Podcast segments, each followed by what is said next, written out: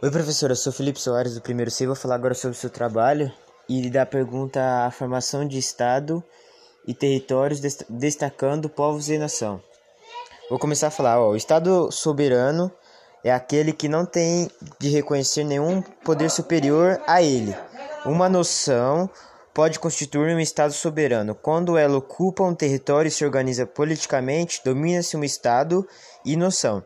Na sociedade contemporânea, o estado e noção é a formação mais profunda de, de, organiz, de organização da sociedade. Vou complementar mais um pouco aqui, ó. É, igual, aqui no, a formação do território brasileiro começou antes da chegada dos portugueses para evitar conflitos entre Espanha e Portugal. Os dois países, os dois países assinaram o Tratado de Tordesilhas em 1994, 494, né? É, este, é, este estabeleceu os limites das, das terras a serem ocupadas e exploradas nas Américas.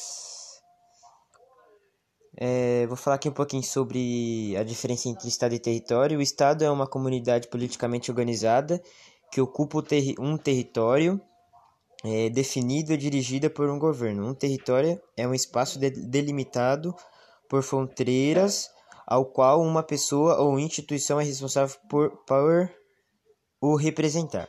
É, deixa eu ver aqui. É, professor, é mais ou menos isso. Muito obrigado.